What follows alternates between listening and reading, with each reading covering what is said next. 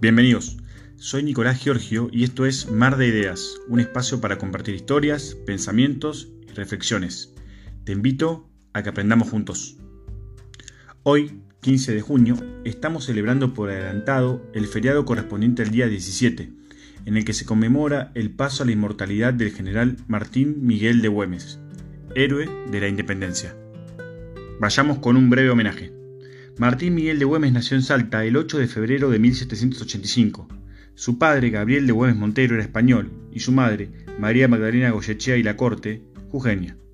Pertenecía a una familia acomodada, pero se crió entre gauchos y labores rurales. A los 14 años ingresó a la carrera militar y su primera tarea como decán de Santiago de Liniers fue defender Buenos Aires de las invasiones inglesas. Finalizada la Revolución de Mayo, se sumó al ejército patriota destinado al Alto Perú y formó parte de las tropas victoriosas en Suipacha.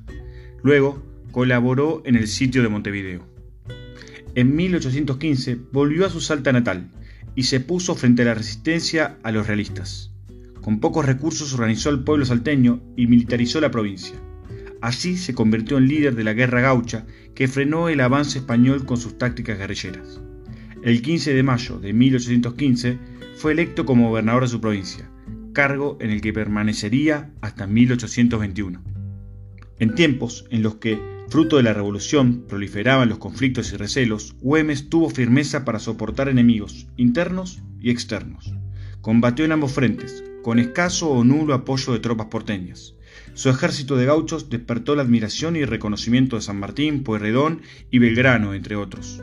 A este último le dedicó las siguientes palabras.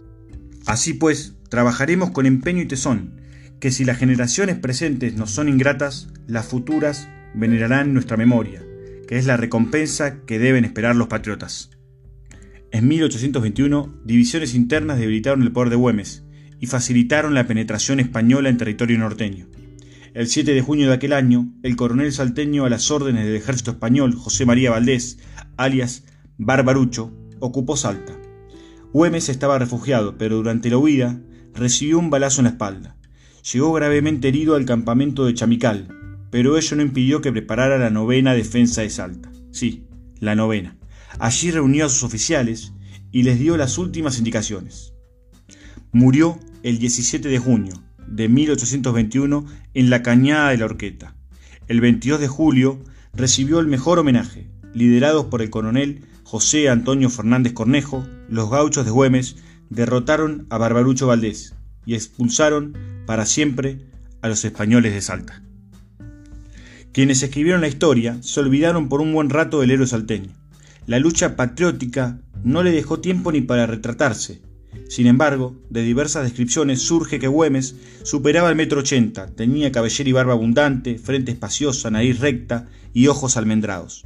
Para definir su imagen oficial se utilizó un daguerrotipo de su hijo, Martín del Milagro Güemes Puch. La imagen del patriota, casi de cuerpo entero, fue realizada por Eduardo Esquiafino en 1902.